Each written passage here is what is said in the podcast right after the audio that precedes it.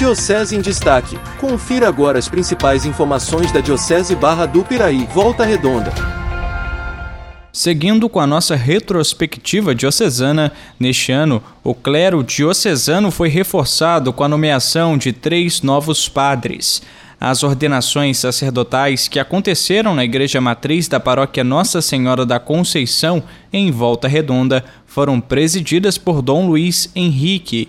O padre Myron Alexandre foi o primeiro a caminhar rumo ao sacerdócio. A Santa Missa foi realizada no dia 5 de fevereiro.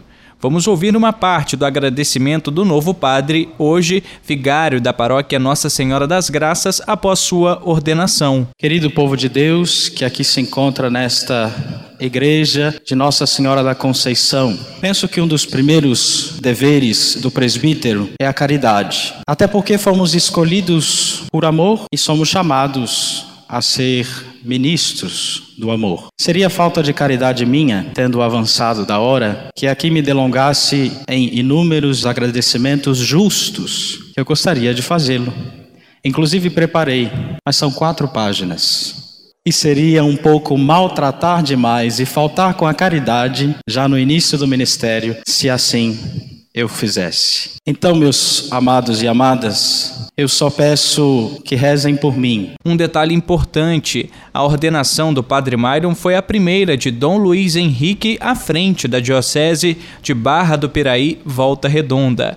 Avançando alguns meses, no dia 22 de outubro foi a vez de Daniel César e Iago de Almeida serem ordenados padres. Vamos acompanhar as primeiras palavras de Iago e Daniel, já na condição de sacerdotes. O sentimento é de gratidão a Deus pelo dom de nossas vidas, pela vocação, o Senhor que nos chama, né? E nos elegeu nesse dia. Então, o nosso, meu, muito obrigado a todos os ouvintes pelas orações, peço que continue rezando, para que sejamos também bons pastores. O meu sentimento, como disse Padre Iago, também é de profunda gratidão. Profunda gratidão a Deus, em primeiro lugar, que nos chama, continua chamando muitos para o seu serviço. Nós estamos aqui dando nosso sim. E gratidão ao querido povo que nos acompanha desde sempre e que agora também nos acompanha aí pela rádio. Com certeza está rezando por nós e pedimos que continue, intensifique ainda mais as orações, porque a missão é grandiosa, né? Então precisa de muito apoio e contem sempre conosco para o que precisar. Esta foi nossa lembrança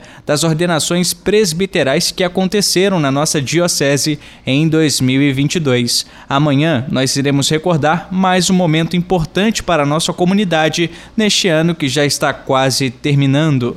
Do jornalismo, Matheus Suominski. Diocese em Destaque